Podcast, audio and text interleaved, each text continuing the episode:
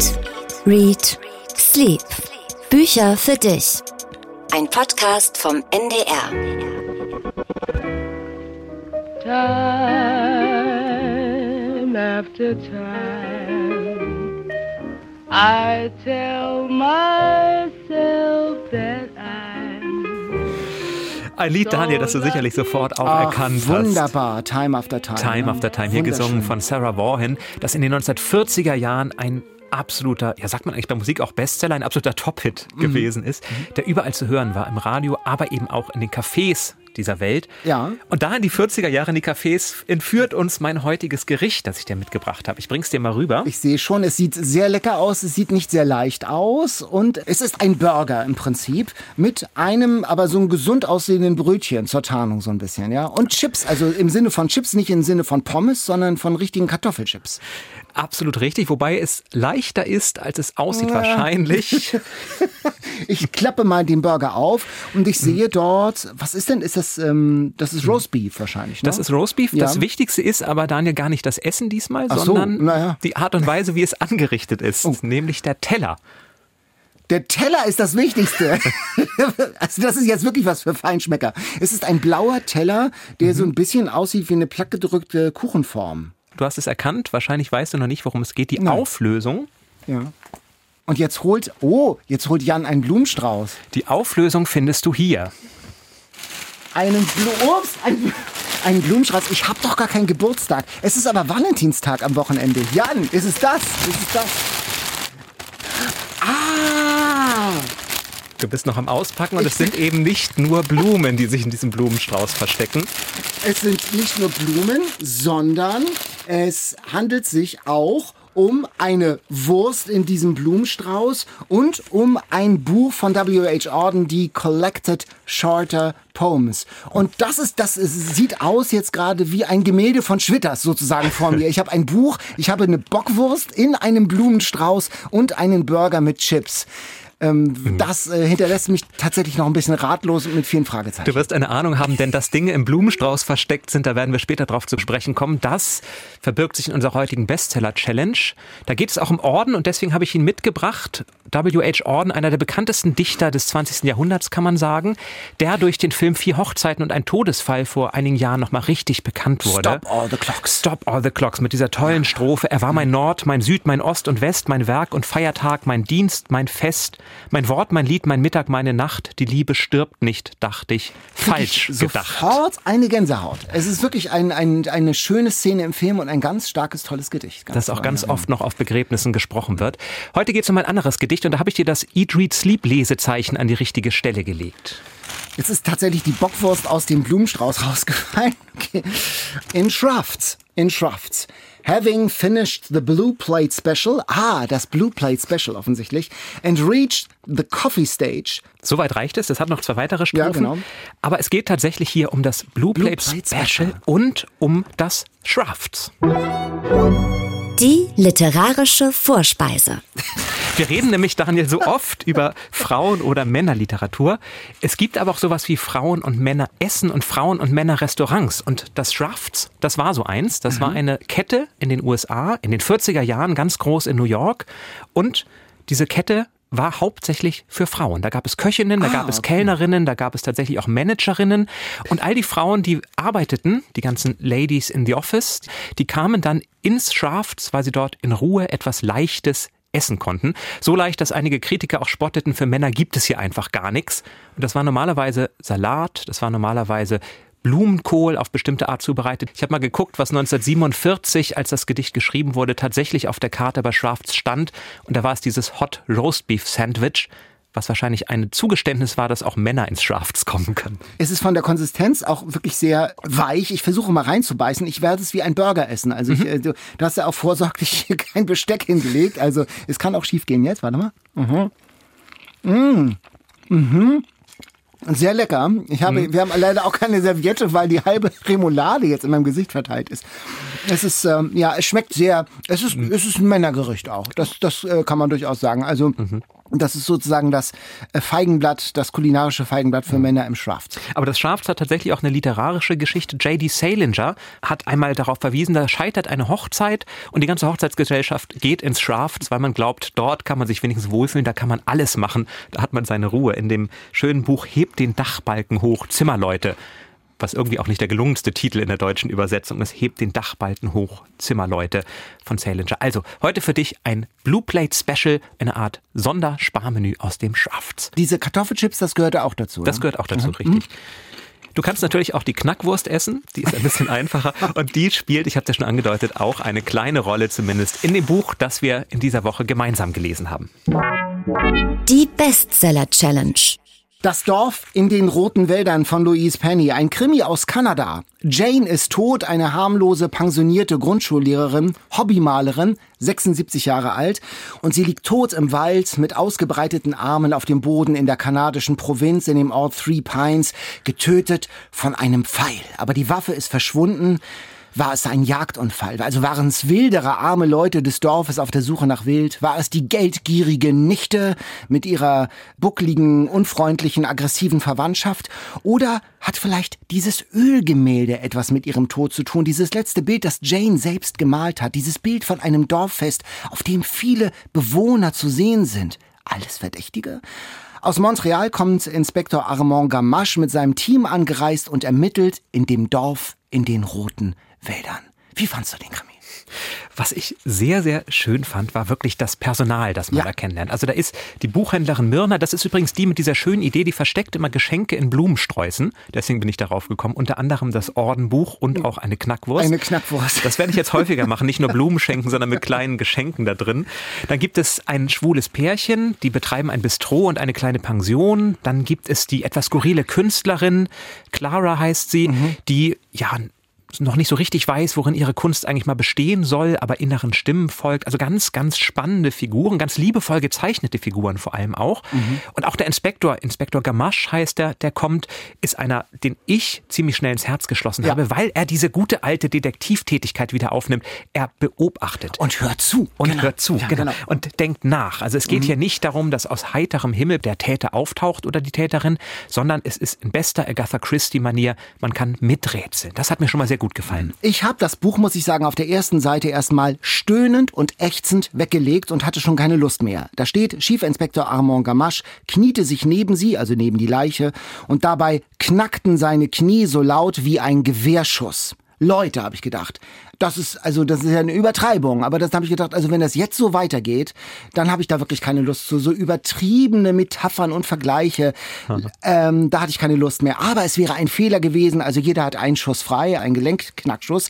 Es ist wirklich ein wunderbarer Krimi. Wie gesagt, toll gezeichnet, wie die Familien- und Dorfgeheimnisse, wie die Freundschafts- und Feindschaftsgeschichten da nacheinander aufgeblättert werden. Und ich wollte dann am Ende trotzdem auch wissen, who done it? Mhm. Wer hat es getan? Ein bisschen drei drei Fragezeichen Schnitzeljagd-Feeling war da äh, auch so dabei. Ich wollte wissen, wie es ausgeht und gerade das Finale, so die letzten 80 Seiten, als alle auf dieses Bild starren und diese geheime Botschaft entziffern wollen. Das habe ich, kann ich mich erinnern. Ich lag auf dem Sofa, es war schon nachts und ich habe das mit Herzklopfen gelesen. Ich wollte wissen, wie es weitergeht. Das und da fühlte ich mich tatsächlich an Hercule Poirot erinnert. Da gibt es ja auch immer diese Szene, wo am Ende alle Verdächtigen, alle Verdächtigen in den Saal genau. ruft und dann wird das Ganze aufgelöst. Das ist ja ein bisschen anders, das kann man ja. auch schon mal verraten. Aber um sie ein bisschen mal in Schutz zu nehmen, ja, die erste Metapher mit dem Gewehrschuss, da kann man ein bisschen drüber nachdenken. Aber sie hat dann so wunderbare Metaphern, wenn ja. sie Clara beschreibt, Ihr Kopf wirkte eine geradezu magnetische Anziehungskraft auf alles Essbare aus. Wo andere Frauen Schmuck trugen, trug sie Krümel, wird da relativ schnell am Anfang gesagt. Und später heißt es, ihr Gesicht sah aus, als wäre eine Backstube in ihrem Gesicht explodiert, als sie mhm. ein Croissant mit ein bisschen Puderzucker isst, glaube ich. Also das fand ich unglaublich lustig. Der Humor, der spielt eine wichtige Rolle, das fand ich auch. Gamache, der dann das Dorf befragt, in der Kirche alle Leute zusammenruft und dann stellt er so dumme Fragen. Also wenn ich das jetzt richtig verstanden habe mhm. und dann antwortend ähm, die ganze Gemeinde, sozusagen das ganze Dorf im Chor, da steht da wie in, wie in einer Erweckungsversammlung richtig. Und einmal haben sogar die drei äh, in der Kirche versammelten Polizisten haben auch schon im Chor mitgeantwortet, wann versteht der Typ das endlich mal? Mhm. Das ist wirklich super auf den Punkt gebracht, ganz toll beobachtet und mit viel Humor geschrieben. Und und die Figuren sind nicht so erwartbar. Es gibt da so eine junge Nachwuchspolizistin, die am Anfang noch so Fehler macht und äh, die eher so ein bisschen der, der Gamasch unter seine Fittiche nimmt. Im 0815-Krimi wäre das so eine Emanzipationsgeschichte geworden. Die junge, erfahrene Polizistin erkennt so das Richtige und wächst daran. Nein, die scheitert hier. Die macht immer alles falsch und das wird auch nicht besser. Und das fand ich richtig stark, weil es eben nicht so eine erwartbarer, stereotype Krimi-Entwicklungsgeschichte ist. Also, und das, das ist wirklich auch eine Stärke dieses Romans. Die Figuren, die so toll und überraschend sind. Und weil eben Louise Penny auch dieses, ja, dieses Psychologische über den Krimi hinaus erzählt. Also wenn mhm. eben Gamache mit dieser jungen Agentin, Nickel heißt sie, sich zusammensetzt, dann gibt er ihr Lebensweisheiten, wo man manchmal da auch sitzt. Mir ging das so und sagt, ja, weiß ich, stimmt, mhm. aber das hat mich dann auch ins Nachdenken gebracht. Wenn er sagt, wir entscheiden, was wir denken, wir entscheiden, was wir wahrnehmen, wir entscheiden, welche Haltung wir einnehmen, das mag uns nicht bewusst sein, aber so ist es. Wo man denkt, ja genau, also meine Ansichten, was ich gut, was ich schlecht finde, da muss man nicht mal zum Mörder werden, aber meine Ansichten sind allein mein Verschulden. Mhm. Das waren immer wieder Momente, wo ich es weglegte und selber auch ins Grübeln kam und über mein eigenes Leben nachdachte. Und wenn ein Krimi das leistet, dass man von der Handlung gefesselt ist und gleichzeitig auch noch so ein bisschen Lebensweisheit mitnimmt, dann kann ich eigentlich nicht viel mehr erwarten, finde ich. Ein toller Krimi. Ich habe gesehen, es gibt noch einen Fall in Three Pines, es gibt noch andere Louise Penny, zwei, zwei na, genau. In, ähm, also dieses Buch hat Lust gemacht auf mehr. Das ist eine, das ist eine Empfehlung. Das würde ich zum Geburtstag verschenken. Auf jeden Fall. Das war ja schon mal ein Erfolgserlebnis, Jan. Hattest mhm. du noch ein weiteres Erfolgserlebnis in oh, dieser Woche? Viele, viele, oh. viele. Denn ich habe tatsächlich etwas gemacht, was ich noch nie gemacht habe. Ich habe mich zwei Wochen oder zehn Tage zu Hause eingeschlossen. Ich wollte meine Eltern wiedersehen. Ich war in Selbstisolation Oh. Und ich habe von morgens bis abends gelesen. Wirklich nur gelesen. Das ist ja immer so ein Traum, denkt man für viele. Ich muss ganz ehrlich gestehen, nach sieben Tagen hatte ich dann irgendwann auch genug und musste mal wieder einen Film gucken. Aber nein, ich habe also in dieser Woche wirklich, ich glaube, über 30 Bücher gelesen auch beruflich. Ich stelle demnächst die Neuerscheinung des Frühjahrs vor für den Börsenverein, mhm. deswegen musste ich so viel lesen. Aber da waren sehr, sehr viele, sehr, sehr schöne Bücher dabei. Und jetzt bringst du uns das Allerbeste mit. Jetzt bringe ich das mit, was absolut passt ja. zum heutigen Tag. Nicht das, was ich ursprünglich mitbringen wollte, aber weil ich heute Morgen zwei Stunden am Bahnhof stand und kein mhm. Zug fuhr, weil alles eingeschneit war, habe ich mich entschieden, wir müssen heute sprechen über Seeland, Schneeland von mhm. Mirko Bonnet, weil es mhm. dieses Schneeland schon im Namen hat. Ein Buch, das im 20. Jahrhundert, Anfang des 20. Jahrhunderts in Wales spielt, anfänglich. Und es gibt so drei Protagonisten. Zum einen Merce Blackborough, der war mit Ernest Shackleton in der Antarktis auf der Expedition, zählte zu dem Tross, der es dann geschafft hat, irgendwie doch wieder zurückzufinden und zu überleben. Eine Ausnahmesituation und man musste zusammenhalten, um nicht zu sterben. Und nun sitzt er wieder daheim in seinem Ort in Wales und langweilt sich, weil so spannend wie damals, so dramatisch kann das Leben ja nie wieder werden, denkt er. Dann gibt es Diver Roby, ein Multimillionär, der so viel Geld hat, dass er sich alles kaufen kann. Er kauft zum Beispiel während einer Überfahrt einfach mal das Schiff, auf dem er sich befindet, weil er den Captain entlassen möchte. Und tut das dann natürlich auch. Er kann es ja. Mhm weiß mit seinem Geld aber auch nichts anderes anzufangen, als es in Gin zu stecken und sich eigentlich immer nur hoffnungslos zu betrinken. Und dann gibt es die junge Enid, ein Mädchen, das aus Wales in die USA fahren möchte, um dort einen Neuanfang zu starten. Sie weiß gar nicht, was sie will, sie weiß nur, so kann es ja nicht weitergehen. Das Leben muss sich ändern und der Neuanfang in den USA, das ist ja vielleicht eine Möglichkeit. Also im Prinzip aber so eine Traumschiff-Konstellation. Im Prinzip schon und am Ende sind auch zumindest Enid und Diverjobi auf diesem Schiff. Mhm. Und das ist ganz toll beschrieben, wie das Schiff in den Hamburger Hafen einfährt. Alle Kirchtürme läuten, die Menge steht am Hafen und jubelt dem Schiff zu. Und selbst Diverjobi denkt für einen kurzen Moment, ach Mensch, hier in Hamburg könnte man das ja vielleicht sogar aushalten. Und dann steht aber auch diese arme Menge am, am Kai, die nach Amerika will, weil sie sich das Leben hier nicht leisten kann, weil sie hofft, eben diesen Neuanfang, den Enid auch will, in Amerika zu starten. Und die steigen alle aufs Schiff und dann fällt der Schnee. Und der Schnee fällt auf das Schiff, es wird immer schwerer, es bleibt stehen und weil es immer weiter schneit, droht es zu kentern. Und da ging es mir dann wirklich so ein bisschen wie beim Film Titanic, an den ich mich erinnert gefühlt habe. Alle müssen mit anpacken, die erste Klasse genauso wie die dritte Klasse, um irgendwie dieses Schiff zu retten.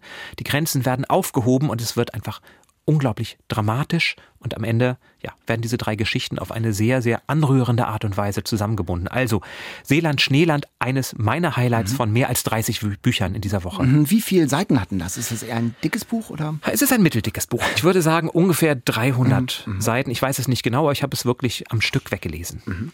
Meins, das ich mitgebracht habe, hat auch 370 Seiten ungefähr. Es heißt Der Sandler. Und Sandler, mhm. das ist von in Süddeutschland so ein umgangssprachlicher Begriff, so eine Bezeichnung für Obdachlose. Es geht um den Alltag eines Münchner Obdachlosen. Es geht um Karl. Und man erlebt seinen Alltag, man erlebt seine Armut, sein Leben unter freiem Himmel, man erlebt seine Alkoholsucht. Man erlebt das Zusammenleben mit diesen anderen, auch zum Teil traumatisierten Obdachlosen. Man erlebt diese zerbrechlichen, komplizierten ähm, Beziehungen zu den anderen Obdachlosen. Man erlebt diese Gerüche in der obdachlosen Tagesstätte. Das ist ja für uns eine fremde Welt, die wir ein Dach über dem Kopf haben. Markus Ostermeier, der Autor, der hat als Zivi Obdachlose betreut und der hat jetzt diese Erfahrung in diesem Roman verarbeitet. Und es geht dann auch ums Betteln. Das sind so ganz eindrückliche Beschreibungen und, und Passagen, ähm, wie er äh, beschreibt, wie man unterschiedlich bettelt oder wie, welche unterschiedlichen Mechanismen oder Strategien es da gibt, die Knienden, die Weinenden, die mit den aufgesagten Texten in der U-Bahn, wie man bettelt. Das Schlimmste, schreibt er, was man beim Handaufhalten tun kann, ist tatsächlich die Hand aufzuhalten. Da muss was dazwischen ein Hut, ein Kaffeebecher oder ein Stück Pappe, das auf dem Boden liegt. Er beschreibt dann auch, wie Menschen darauf reagieren und wie die Bettlerinnen und Bettler das am besten machen, um sozusagen in eine, in eine produktive Beziehung, eine konstruktive Beziehung mit dem Gebenden ähm, zu, zu gehen. Und da fühlte ich mich dabei auch ertappt. Ähm, also das ist, waren ganz tiefe Einblicke, die ich da hatte in dieses Buch, in, in, die, in, das in die Lebenswelt von Obdachlosen. Das gibt's auch immer wieder so Rückblenden in das alte Leben ähm, was eben vorher geschah. Das ist natürlich wahnsinnig spannend. Ähm, der war mal zum Beispiel Lehrer, dann kam ein Schicksalsschlag, ein Autounfall mit einem toten Kind. Das heißt, man erfährt also auch sozusagen die Lebensgeschichte. Und man fragt sich schon bei verrückten Typen, die überall Zettel hinterlassen, äh, sind die genial oder sind die verrückt? Mhm. Also was, welche Geschichte steckt dahinter? Dann gibt's noch andere Charaktere, Kurt, so einen fiesen, mafiösen, unmoralischen Typen äh, zum Beispiel. Oder Lenz, der so einen Zettelkasten hat, die tauchen auch immer wieder auf in dem Roman. Und auf diesen Zetteln, da entwirft er irgendwas zwischen totalem, kompletten Irrsinn und einer ganz genialen Gesellschaftsutopie, mhm. wo ich dann auch immer das Buch weggelegt habe und gesagt habe, stimmt, so müsste man das eigentlich machen. Ähm, es ist wirklich ein äh, starkes Buch, eine ganz realistische Schilderung. Man wird mitgenommen in eine Lebenswelt, die man so nicht kennt, wenn man, wenn, wie gesagt, wenn man ein Dach über dem Kopf hat. Am Ende ist es so sehr gewollt, wolkig, poetisch. Ich habe einen Kollegen gefragt, der das Buch auch gelesen hat, was ist denn da eigentlich passiert in dieser Szene am Ende?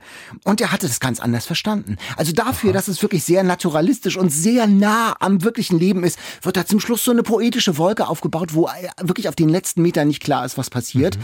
Das sind wirklich nur leichte Abzüge in der B-Note eines sonst wirklich ganz tollen Romans, den ich empfehlen kann, ähm, Der Sandler von mhm. Markus Ostermann.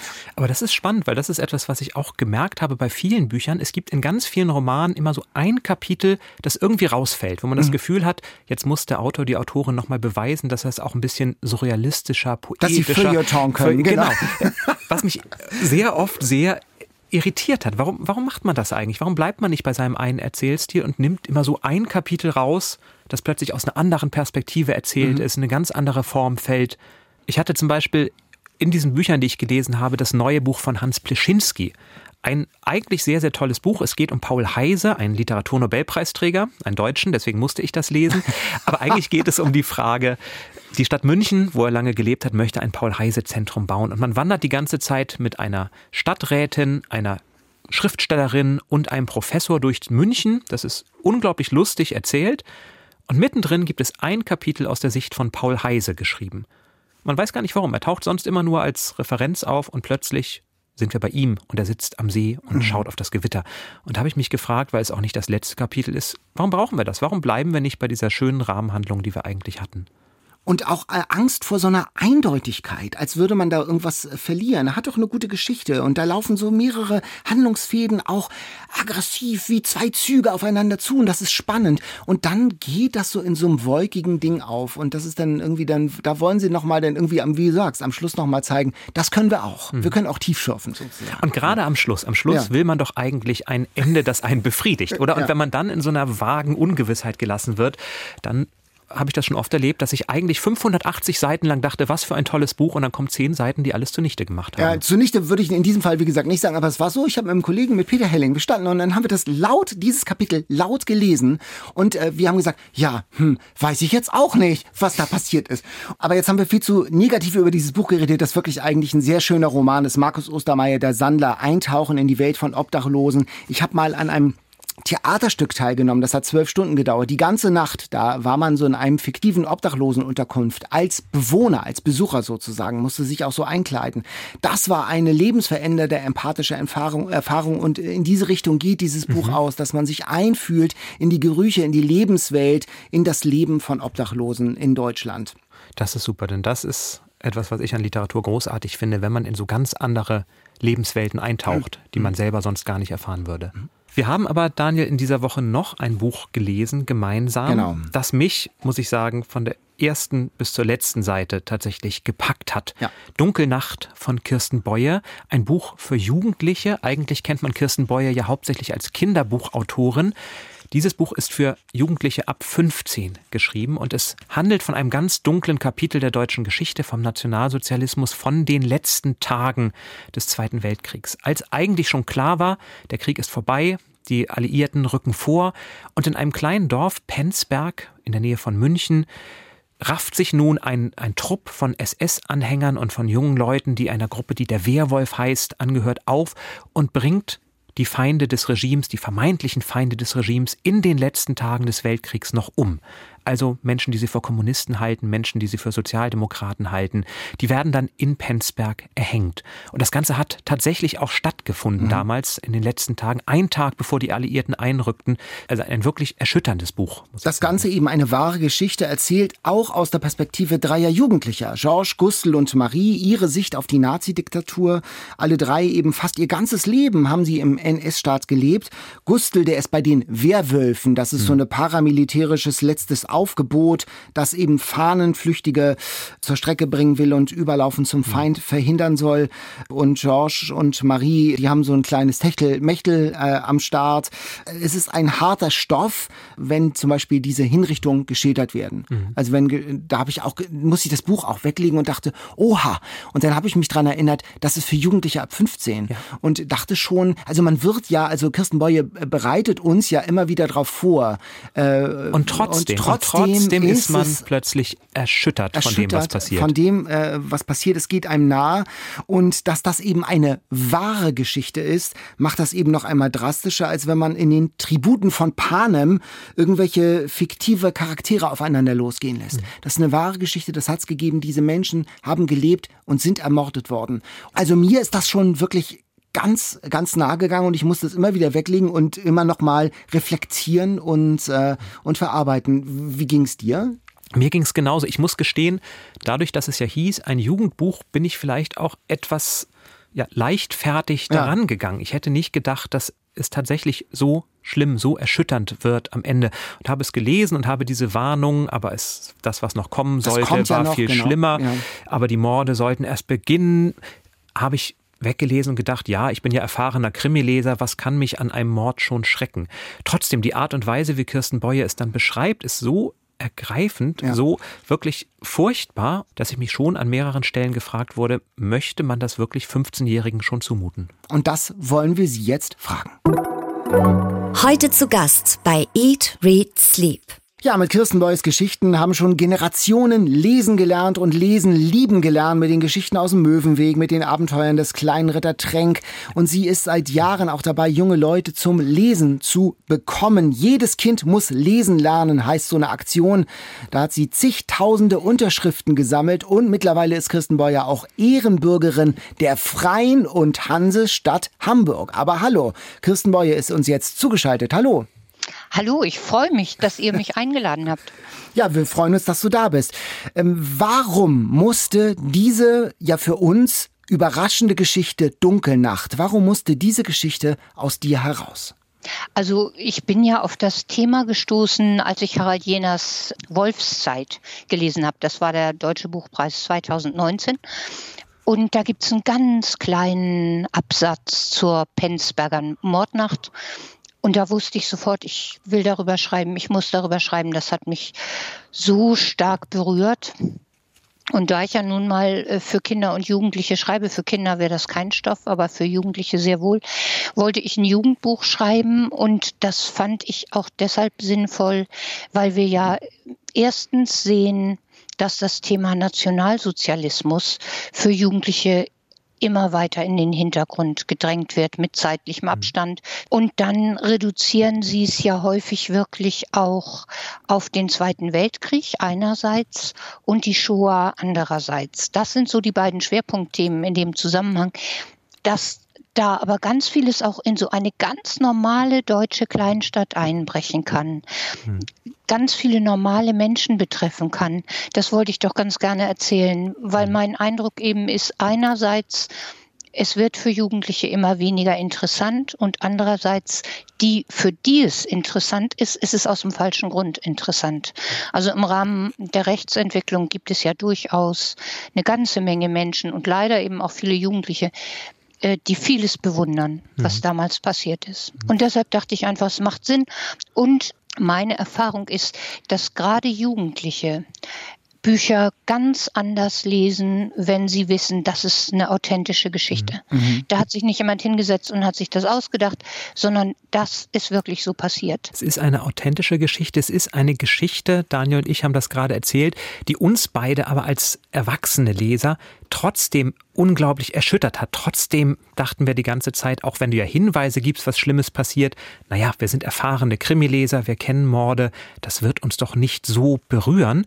Und dann war es ganz anders. Dann saß ich da und war wirklich fassungslos, was passiert, obwohl man so viel weiß. Und wir haben uns gefragt, kann man das Jugendlichen tatsächlich so schon zumuten? Also das kann man ihnen, glaube ich, nicht nur zumuten, das muss man ihnen zumuten. Es gibt ja eine Altersgrenze. Der Verlag empfiehlt das Buch ab 15. Ab 12 würde ich es auch noch nicht machen. Aber ab 15, denke ich, geht das durchaus. Und ihr habt eben gesagt, ihr seid erfahrene Krimileser die Jugendlichen spielen ja unter Umständen auch Computerspiele, die ihnen eine ganze Menge hochdramatische Dinge zeigen. Trotzdem wird man von denen natürlich nicht auf die gleiche Weise berührt. Und ähm, man soll sich ja nicht freuen, wenn jemand von einem Buch erschüttert äh, wurde. Aber ich freue mich jetzt einfach mal doch, weil es für mich auch nochmal wieder beweist, dass Sprache manchmal was erreichen kann, was Bilder gar nicht so erreichen können. Das finde ich ein hochspannendes Thema. Und manchmal können wir Menschen durch Sprache auf eine Weise berühren, auf die wir das mit Bildern nicht können. Und ich will sie ja berühren. Und ich will ja, dass sie erschrocken sind. Und ich glaube nicht, dass es irgendwelche 15-Jährigen gibt, die ähm, dadurch wirklich psychischen Schaden nehmen. Ich habe mich dann an ein Zitat erinnert von C.S. Lewis, der ja mal gesagt hat, erzählt den Kindern nicht, dass es keine Drachen gibt, sondern erzählt ihnen, wie man Drachen besiegen kann. Also es geht eben schon darum, Kinder auch mit dem Bösen in der Welt zu konfrontieren.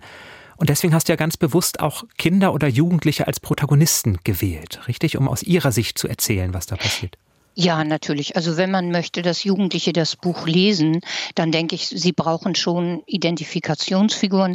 Und das ist ja das Einzige, was an diesem Buch wirklich fiktiv ist. Das sind die drei Protagonisten, die äh, alle einen unterschiedlichen Hintergrund haben. Die Tochter eines ich sag mal vereinfacht Widerstandskämpfers, die Tochter des Polizisten, der in die ganze Geschichte involviert ist und ein leidenschaftlicher Wehrwolf, der also mhm. noch am Ende bei den Ermordungen mitmacht. Damit hatte ich auch die Möglichkeit, aus unterschiedlichen Perspektiven darüber zu berichten. Und es sind eben immer Perspektiven, die gleichaltrig sind mit äh, den angesprochenen Lesern und Leserinnen. Penzberg ist jetzt ja ein Beispiel, wenn man so will, für viele Endphasenverbrechen, so ist der Begriff für all die Morde, die mhm. dann kurz noch vor Ende des Zweiten Weltkriegs begangen wurden. Durch Bücher, das hast du gesagt, können Bilder im Kopf entstehen, kann Empathie entstehen, dass man sich reinversetzen kann. Deswegen ist Lesen ja auch so wichtig. Deswegen setzt du dich seit langem dafür ein, dass alle Kinder lesen. Jetzt sind wir im Lockdown, die Schulen sind zu. Wie problematisch ist das?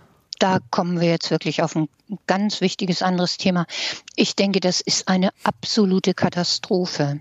Und zwar nicht nur fürs Bücherlesen. Da, denke ich, haben wir sogar im vergangenen Jahr gesehen, dass Kinder zum Teil jetzt wieder mehr lesen, als sie vorher gelesen haben, einfach aus Langeweile, weil, weil immer nur äh, zocken und immer nur Netflix und so, das bringt es dann YouTube, das bringt es vielleicht auch nicht. Aber es bedeutet ja, dass ganz viele Kinder, die ohnehin schon abgehängt waren, immer und immer weiter abgehängt werden. Und das ist seit fast drei Jahren wirklich mein, mein Hauptthema, die Tatsache, dass so viele Kinder bei uns überhaupt nicht lesen lernen. Die werden alphabetisiert, aber sie können hinterher nicht so lesen, dass sie einen Text verstehen. Und das ist so eine Katastrophe für diese Kinder und für die Erwachsenen, die sie später mal sein werden. Was für ein Leben kann ich führen, äh, wenn ich nicht lesen kann? Ich kann keinen vernünftigen Beruf lernen. Ich weiß nicht, wie ich meinen Führerschein machen kann, aber dann kann ich an Autobahnkreuzen auch nicht mehr mich so schnell entscheiden. Und für die Demokratie ist es natürlich auch ganz furchtbar, wenn Menschen keine Zeitung mehr lesen können. Und für ganz viele Themen müssen wir komplexe Zusammenhänge verstehen können das können diese Menschen dann alles nicht.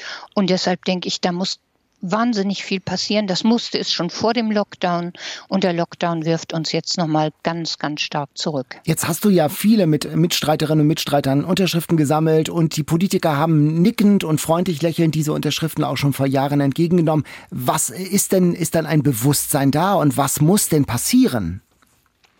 Also ich glaube, es entsteht immer mehr ein Bewusstsein dafür. Ich habe zu Anfang gedacht, es bringt gar nichts. Also genau wie ihr gesagt habt, die haben alle freundlich genickt und gesagt, genau, der Meinung waren wir auch schon immer. Aber es ist durchaus jetzt äh, ein Thema in der Kultusministerkonferenz mehrfach gewesen. Ich glaube schon, das Bewusstsein hat zugenommen. Nur ist das Thema, das Problem so komplex. Es reicht ja nicht, dass wir ganz viel an den Schulen tun. Das müssten wir. Und da gäbe es auch reichlich Vorschläge, die würden aber jetzt den Podcast sprengen. Mhm. Also da gäbe es ganz viele äh, Vorschläge und wir würden auch mehr Lehrer brauchen und so. Wir müssen aber viel, viel früher anfangen weil viele Kinder gar nicht mehr die Sprachkompetenz besitzen, die sie brauchen, um lesen zu lernen. Und äh, die wird ja lange vor der Schule erworben. Das heißt, wir müssen die Kitas mit einbeziehen. Also es gibt ganz viele Wege, aber alles kostet Unsummen. Und meine Sorge ist, dass jetzt natürlich alle über die Öffnung von Schulen reden und auch darüber, was die Folgen sein werden. Aber wenn wir dann irgendwann wieder fast normale Verhältnisse haben, werden, was auch immer das ist, dann werden die wirtschaftlichen Folgen so gravierend sein, dass da Unsummen reingehen werden und die Bildung wird wieder ganz hintan stehen müssen. Und ich denke, das ist was, worauf wir alle unseren Blick richten müssen. Und das ist was, wo wir uns alle engagieren müssen. Hm. Mhm. Weil wir ja später auch die Folgen zu tragen haben. Mhm. Und dabei ist es, wenn Kinder lesen, habe ich in einem Interview von dir gelesen, ziemlich egal, was für ein Buch. Selbst wenn es mir mhm. als Vater so geht, dass ich denke, auch nicht schon wieder diese Geschichte. Ich kann das nicht mehr hören, mit Conny ins Einkaufszentrum zu gehen oder woanders hin. Das ist egal. Solange die Kinder es toll finden, kann das Buch gar nicht trivial genug sein. Oder kann das Buch gar nicht zu trivial sein. So rum. Ja, lieber zu trivial als trivial genug. Genau. Also ich weiß es auch von meinen Kindern, die fanden Sachen toll, die ich trostlos fand und auch nicht gerne vorgelesen habe. Aber worum es geht, ist doch, dass die Kinder was spannend finden und das deshalb lesen. Und ich habe in meiner Kindheit leidenschaftlich Enid Bleiten gelesen. Die ist bei euch im Podcast schon häufig genannt worden. Stimmt, ja. Also, und wenn man heute Enid Bleiten Bücher liest, dann fragt man sich auch. Aber bei mir hat das ähm, dazu geführt, dass ich wirklich leidenschaftlich ein Buch nach dem anderen verschlungen habe. Mhm. Und wenn Kinder das tun, dann besteht doch die Chance, erstens, dass sie so gut lesen lernen, dass sie keine Probleme später mehr mit Zeitungen haben werden und dass sie irgendwann auch zu anderen Büchern greifen werden. Ist bei mir ja auch so gewesen und vielleicht ja auch bei euch. Also ich denke, wir sollten davor überhaupt keine Angst haben. Eine Debatte beschäftigt uns seit, äh, seit einigen Wochen hier im äh, Eat, Read, Sleep Bücher Podcast vom NDR. Und zwar, darf man in Bücher Eselsohren machen? Katharina und ich haben bei Instagram Umfragen gestartet und zwei Drittel haben geantwortet, nein, nein, das ist natürlich total verboten und die gehen sehr sorgsam und brav mit ihren Büchern um. Wie ist es bei dir? Machst du Eselsohren in deine Bücher und markierst ja. mit? Ich gehöre zur Minderheit. Ganz gerne gehöre ich zur Minderheit. Ich mache mein Leben lang Eselsohren schon, als meine Eltern geschimpft haben, habe ich das getan. Und äh, während des Studiums habe ich es immer. Und ich lege Bücher auch so hin, also aufgeklappt, äh, dass es ihrem Rücken nicht gut tut und so. Äh, Gerade, es tut mir jetzt leid, wenn ich euch geschockt habe, aber gerade wenn mir ein Buch wichtig und lieb ist, dann muss ich mit ihm auch leben können. Dann kann ich es doch nicht behandeln wie ein rohes Ei. Es gibt ein Buch, mit dem du schon ganz lange lebst. Das erste, das du geschrieben hast, und zwar auf Butterbrotpapier, habe ich gelesen. Wie sieht das denn jetzt aus nach all den Jahren? Ja, noch ganz gut. Also das spricht für die Qualität dieses Butterbrotpapiers, in das die, die äh, Brote für die Arbeit meines Vaters eingewickelt wurden. Und äh, bei uns zu Hause gab es nicht so viel Papier, auf dem ich hätte malen oder schreiben können. Da habe ich eben so einen Bogen Butterbrotpapier genommen. Und mit Tintenstift übrigens. Deshalb ist das auch sehr, sehr haltbar. Das gibt's immer noch. Und ja, das hüte ich auch für meinen Augapfel. In welches Buch machst du denn jetzt gerade ganz aktuell Eselsohren? Also was liest du gerade, was du uns empfehlen möchtest? Was ich ganz toll finde und was ich allen empfehlen würde, das ist von Maya Angelou. Ähm, ich weiß, warum der gefangene Vogel singt. Und das ist das Buch einer schwarzen Amerikanerin die ihre Lebensgeschichte in sieben Bänden erzählt. Also ich habe eben gerade den ersten gelesen und will mich weiter in die Gegenwart lesen. Und was man da erfährt aus der Zeit ihrer Kindheit und Jugend, das macht vieles, was heute passiert, auch ganz anders verständlich. Also wir sehen da eben ganz deutlich, wie in den 30er Jahren das Verhältnis von schwarzen und weißen Amerikanern war, was bis in die Gegenwart Auswirkungen hat. Und das ist vollkommen anders als alles, was wir bei uns auch mit Rassismus erleben. Und es liest sich sehr, sehr spannend. Ich weiß, warum der gefangene Vogel singt. Und du hast noch sechs Bände vor dir, also dir wird nicht langweilig ja, in den nächsten Monaten. Darauf freue ich mich, ja. Kirsten, vielen Dank. Das war interessant und spannend. Viel Erfolg mit deinem Buch und dass es viele junge Leserinnen und Leser findet, äh, die es dann auch wie uns berührt und aufführt. Ja, vielen Dank, dass ich da sein durfte, auch als Kinder- und Jugendbuchautor. Ah, Tschüss. Tschüss, bis bald. Bis bald. Tschüss. Also es ist ganz egal, was man als Kind liest. Ich habe ja genau. tatsächlich schon als Achtjähriger von meinen Eltern mal Robinson Crusoe in die Hand gekriegt, weil es ja das Kinderbuch war. Aber das muss es nicht sein. Ganz egal was. Hauptsache, Sie lesen. Das nehme ich mit. Die All-Time Favorites. Ich habe heute ein Buch eines Nobelpreisträgers Überraschung, Jan. Richtig, Überraschung. aber nicht nur ich habe mich dafür entschieden, sondern Kajetan hat es uns empfohlen. Mhm.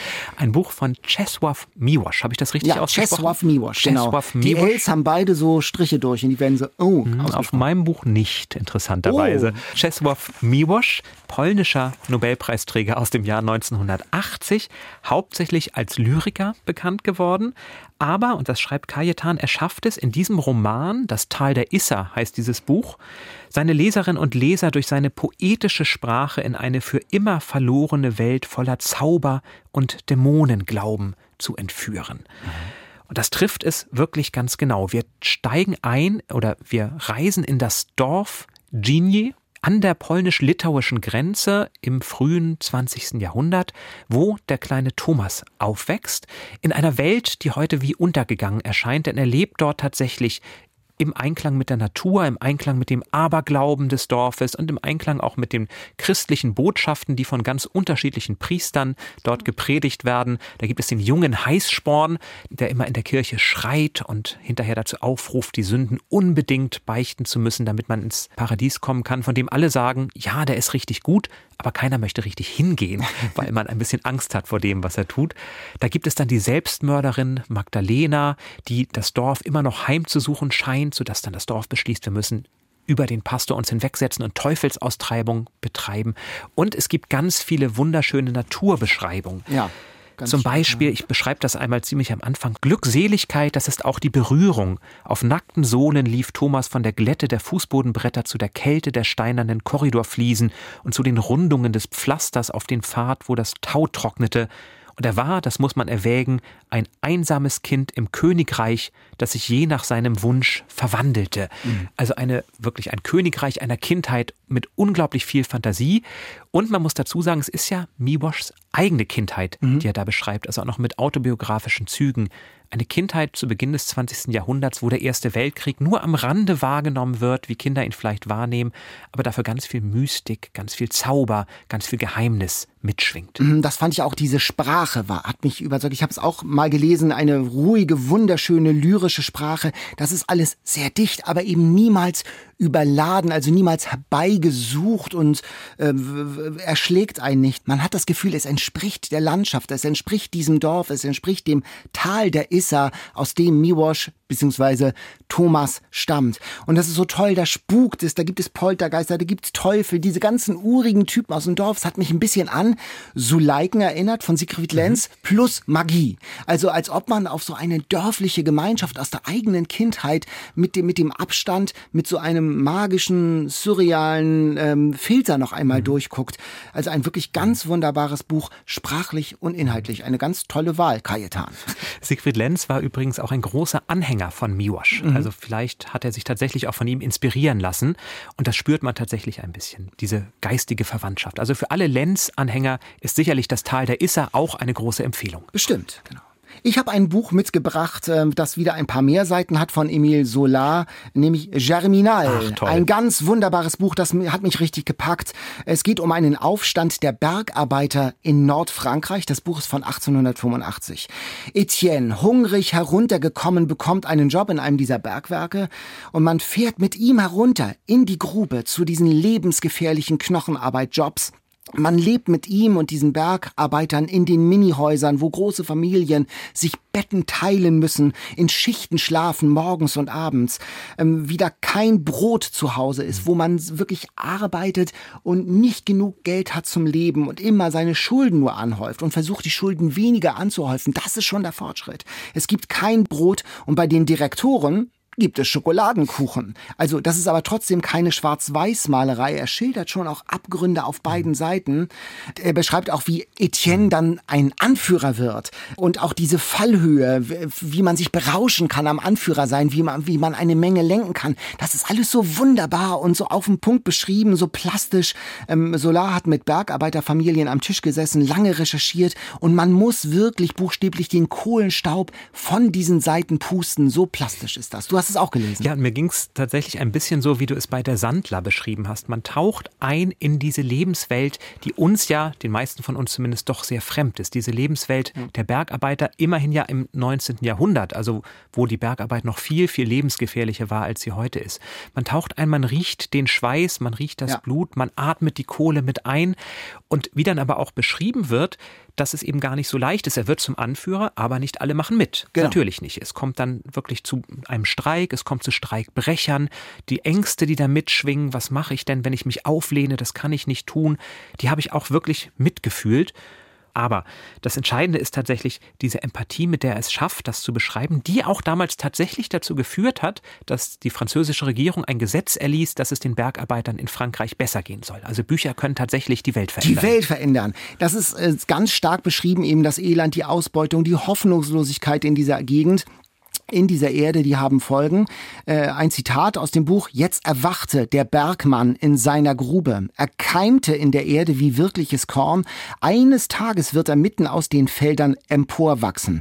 Und deshalb auch der Titel dieses Romans, Germinal, die französische Revolution 1789, die hatte ja einen neuen Kalender eingerichtet, mit mhm. neuen Monatsnamen und Einteilungen, ohne christliche Feiertage und so, mit Naturbezügen. Und Germinal war der Keimmonat, also ein Frühlingsmonat. Da wächst etwas heran. Mhm. In diesem Fall etwas Revolutionäres. Und das eskaliert, du hast es angedeutet, in einem eruptiven Ausbruch, in einem Streik, in einem Aufstand, in einem Lynchmob. Man liest das atemlos und erschüttert. Mhm. Und Jens hat uns dieses Buch empfohlen. Er schreibt, bis ich 17 war, war Lesen total doof. Dann gab uns ein Deutschlehrer seine ganz persönliche Buchliste. Ich beschloss also dem Lesen noch eine Chance zu geben und schwankte zwischen Die Mutter von Maxim Gorki und Germinal von Emil Sola. Hätte mhm. ich Gorki gewählt, wäre es mein letztes Buch gewesen, zäh und langweilig. Germinal hingegen hat mich umgehauen und ist für mich ein All-Time-Favorite. Man ist gefesselt von der Story, lernt viel Geschichtliches und bekommt Lust aufs weitere Lesen. Und wenn man denkt, die kleinen gelben Reklamhefte gibt es nur in dünn, nein, das hat auch meines, hat hier, wo ist es hier, 600 Seiten, klein, gelb, dick, in der Übersetzung von Armin Schwarz.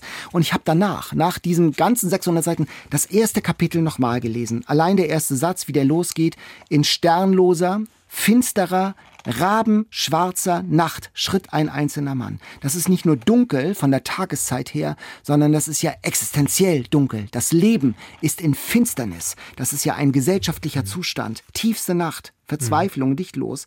Alles ist dunkel, nur die Feuer der Hochöfen leuchten gespenstisch und die Bergbaufabriken liegen da in die Erde eingegraben wie Ungeheuer, die die Erde und die Menschen auffressen. Allein das erste Kapitel steht für sich, fand ich, wer das liest und nicht wenigstens einmal ganz kurz erwägt, in eine Gewerkschaft einzutreten, der darf nicht mein Facebook-Freund sein. Ich werde das gleich nochmal nachprüfen und ja. überlesen. Schön finde ich, dass Jens aber auch schreibt, dieses Buch hat ihn tatsächlich zum Lesen gebracht. Ja. Danke also an den Deutschlehrer von Jens stellvertretenderweise. Ich hatte auch so ein Erlebnis. Ich weiß nicht, wie es dir ging. Bei mir war es ein Deutschlehrer, der uns Homo Faber von Max Frisch auf den Tisch legte. Das mussten wir lesen und ich war damals, elfte Klasse, ehrlich gesagt noch kein großer Freund von Literatur. Alles, was ich bis dahin gelesen hatte, fand ich eher langweilig und doof. Und dieses Buch von diesem Lehrer rübergebracht, hat dann meine Leidenschaft für Literatur gefesselt bis heute. Ich hatte auch in der Schule auch noch nicht so einen äh, Draht zum Lesen und zur Literatur. Ich hatte einen sehr anspruchsvollen Deutschlehrer, da ging es eher um ich hoffe nicht zu Quantität. Also es, es ging immer um viel Lesen, Lesen, Lesen und äh, eben auch Kanon. Und ich hatte im Theologiestudium eine Übung in Kulturanthropologie, also ganz abwegig in Wahrheit. Und da war so eine Literaturmissionarin und die erzählte mit leuchtenden Augen und mit spannender Stimme und mit Spannung in der Stimme vom Zauberberg von Thomas Mann. Und äh, danach, ich wollte es unbedingt lesen und ich habe es gelesen. Und das war einer der sozusagen Erweckungsmomente für mich in Sachen Literatur. Also man braucht braucht oder es ist gut, jemanden zu haben, der mit Begeisterung von Literatur spricht. Und es muss ja gar nicht objektiv das beste äh, Buch sein. Aber das, das hat mir immer geholfen, wenn Menschen mich äh, entzündet haben oder mir einen Funken äh, eingesetzt haben, der mich fürs Lesen begeistert hat. Also ein Dank an alle Deutschlehrerinnen und Deutschlehrer, die so etwas können an dieser Stelle. Wenn ihr solche Bücher habt, die euch begeistert haben, die bei euch die Liebe zum Lesen entzündet haben, schreibt uns doch, welche das sind, an eatreadsleep.ndr.de und dann stellen wir sie vielleicht auch bald hier vor und richten dann euren Dank an die Person aus, die euch dieses Buch vielleicht empfohlen hat. Eins muss ich noch nachreichen. Du hast richtigerweise den Übersetzer genannt von Solar. Da ich ja Czesław Milosch zitiert habe, soll ja auch nicht verschwiegen werden. Die deutsche Version, die ich habe, ist von Marila Reifenberg aus dem Polnischen übertragen. Aber das ist bei dir kein durchgestrichenes L, hat es ja irgendwie eine. Das ist ja skandalös. Bist du sicher? Ich bin ganz sicher. Es ist ein Buch aus der Schweiz. Aha. Es ist ein Schweizer Verlag. Die nehmen es ja auch mit der deutschen Rechtschreibung nicht so eng. Vielleicht nehmen sie es dann mit der polnischen auch nicht so eng. Dann sind wir ja schon beim Quiz, ne? Genau. Das Quiz. Ich würde sagen, ich beginne mit einer gewohnt sehr einfachen Frage, nämlich mit einem Buch mhm. in einem Satz. Unschuldiger flieht im Leichensack aus dem Knast und startet Rachefeldzug eine leichte Frage. Ja. Unschuldiger flieht im Leichensack aus dem Knast. ich habe noch nicht mal Multiple Choice vorbereitet. Hui, wer saß denn im Knast? Der Graf von Monte Cristo würde Natürlich, mir einfallen. Natürlich, Alexandre Natürlich, Dumas. Du sagst, genau. du sagst das so, als ob das ist ja nicht Solar, das ist Dumas. Den habe ich nicht. Den hast du nicht gelesen. Das war ursprünglich ein Fortsetzungsroman zwischen 1844 und 1846 ähm, erschienen, immer nach und nach halt. Und es war ein so riesiger Erfolg und es ist ja bis heute eines der meistgelesenen Bücher aus Frankreich. Alexandre mhm. Dumas, der Graf von Monte Cristo, mehrfach verfilmt. Spannender Stoff. Für meine erste Frage muss ich ein bisschen was vorwegschicken oder dich erst einmal fragen, verleihst du eigentlich Bücher? Manchmal, doch, ja, ich verleihe Bücher und bereue es oft, weil ich sie mhm. auch manchmal gar nicht zurückbekomme. Und dann denke ich mir wieder, ach, ähm, hättest du es wirklich noch oft gelesen? Und dann freue ich mich, wenn dieses Buch dann noch seinen Weg mhm. macht. Also ich bin da so ein bisschen äh, hin und her gerissen. Mhm. Also äh, im Prinzip ja. Und es haben nämlich viele von euch geschrieben und gesagt, sie haben schon Bücher verliehen, die sie dann nie wieder bekommen haben. Das scheint mhm. also tatsächlich so ein Trend zu sein, Bücher einfach zu behalten. Ich schulde Katharina auch schon seit drei Monaten ein Buch. Das habe ich heute dabei, Katharina. Es liegt heute in deinem Fach. Aber 1922, Daniel, jetzt kommen wir zur Frage, mhm. klagte ein Mann in Zürich vor Gericht auf Rückgabe eines Buches, das er verliehen hatte. Das Buch kostete acht Schilling und der Mann wollte es wiederhaben. Und er bekam Recht. Welche Strafe erhielt der säumige Bücherleser? A. Zwei Monate ehrenamtliche Arbeit in einer Bibliothek. B. Er musste zwei seiner eigenen Bücher, seine eigenen Lieblingsbücher abgeben an den Kläger. Oder C. Er musste zwei Tage ins Gefängnis. Also wenn es um den Wert von Literatur geht, würde ich ja sofort zu C dann neigen. Ich glaube, Ehrenamt war damals noch kein Begriff, der irgendwie Konjunktur gehabt hätte. Also ich würde jetzt zwischen B und C schwanken ich, ich tippe mal auf die radikale Lösung C. Und das ist richtig. Ach. Wir sind in, in, der Schweiz wieder in Zürich. Die können zwar keine polnische Rechtschreibung, aber sie schätzen Bücher sehr, sehr hoch. Der Mann musste tatsächlich zwei Tage ins Gefängnis, weil, so urteilten die Richter, ein Buch ein Familienutensil ist, ähnlich einem Möbelstück und für das Wohlergehen der Familie unerlässlich. Also an alle, die Bücher noch nicht zurückgegeben haben, Vorsicht, wenn es zur Klage kommt, kann das dramatische Folgen es haben. Es kann Knast drohen. Ich habe meine nächste Frage aus der Kategorie Litty Click. Also vier Sätze, vier Fakten und äh, du darfst dann mhm. raten. Als Kind war er, also ich verrate, es ist ein Mann, angeblich blind und wurde davon wie durch ein Wunder geheilt, hat er jedenfalls behauptet. Ja, das klingelt, da klingelt ganz dunkel schon etwas, Aha. aber noch bin ich blind.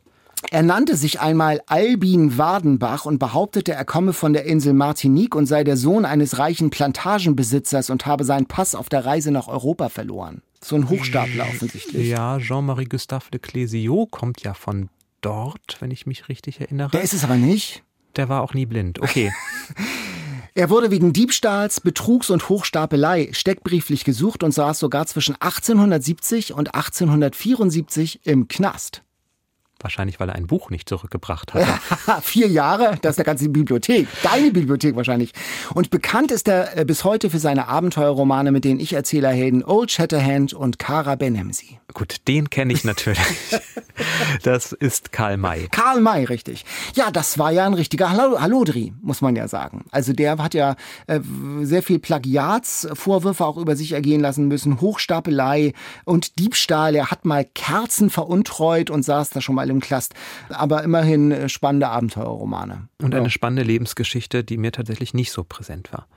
Meine nächste Kategorie aus der, wie du sie nennst, ganz einfachen Fragenkategorie. das wäre ein Buch in einem Satz. Nein, nein, die Kategorie ist nicht leicht. Meine Fragen sind das so schon raus. Also der Graf von Monte Cristo. Jetzt bin ich mal gespannt. Also. Ja, gut. Eine ganz, ganz, ganz leichte Frage für dich. Ein Buch in einem Satz. Kaninchenjagd kostet gelangweiltem Kind beinahe den Kopf. Alice im Wunderland. Richtig. Ja, das, das, das kon konnte ich sogar. Bin ich ganz stolz. Dabei hätte ich so ein schönes Multiple Choice oh, gehabt. Sag es, sag es nein, doch mal, sag es doch mal. Ich war jetzt wirklich so froh, dass ich das mal konnte. Aber sag mal das Multiple Choice. Ich hatte überlegt, Nick Cave, der Tod des Bunny Munro.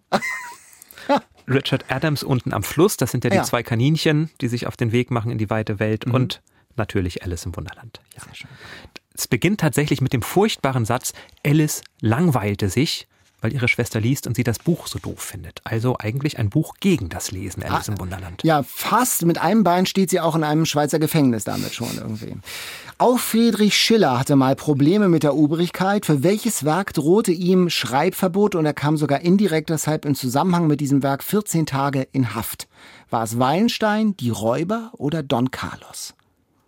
Das war Wallenstein. Es waren die Räuber. Es waren doch die Räuber. Dieses Freiheitsdrama, nämlich bei dieser skandalumwitterten Uraufführung 1782 in Mannheim, da haben freiheitsbegeisterte Jugendliche danach sogar Räuberbanden in Süddeutschland gegründet und dann hat der Herzog Karl Eugen äh, den unbotmäßigen Dichter zur Strafe für 14 Tage in die Stuttgarter Hauptwache eingesperrt. 14 Tage. Wir haben heute einen ziemlichen Gefängnisschwerpunkt, fällt mir auf.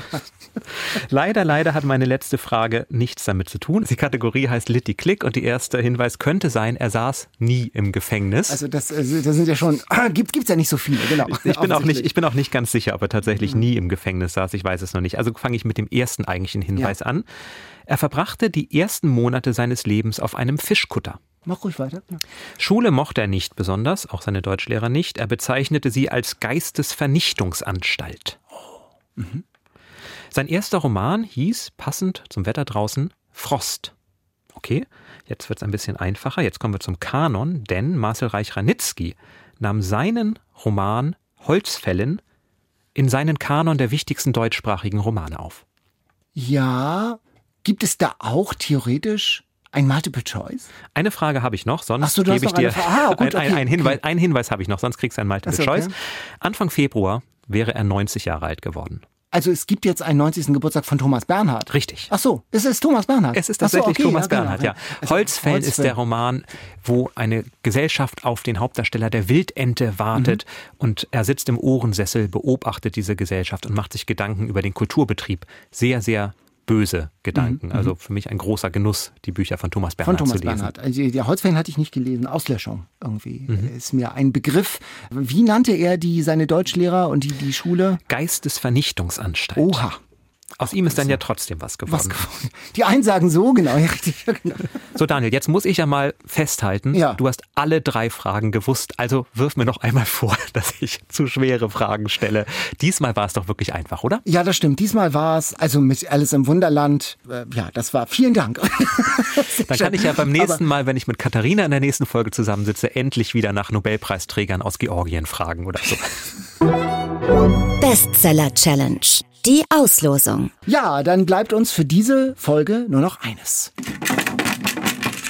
Dieses Geräusch sagt uns, wir sind fast am Ende unseres Podcasts angekommen in dieser Woche. Und da äh, Katharina und du nächstes Mal, dass ihr, weil ihr dran seid, werde ich jetzt euren Bestseller fürs nächste Mal auslosen. Gerne wieder einen Krimi oder so etwas. So. Robert Seethaler, der Trafikant. Ach, Der ist tatsächlich ist ein etwas älteres Buch schon, sogar schon verfilmt, aber es ist immer noch auf der Bestsellerliste der unabhängigen äh, Buchverlage. Tatsächlich. Robert Seethaler, der Trafikant, habe ich auch gelesen. Ich fand's.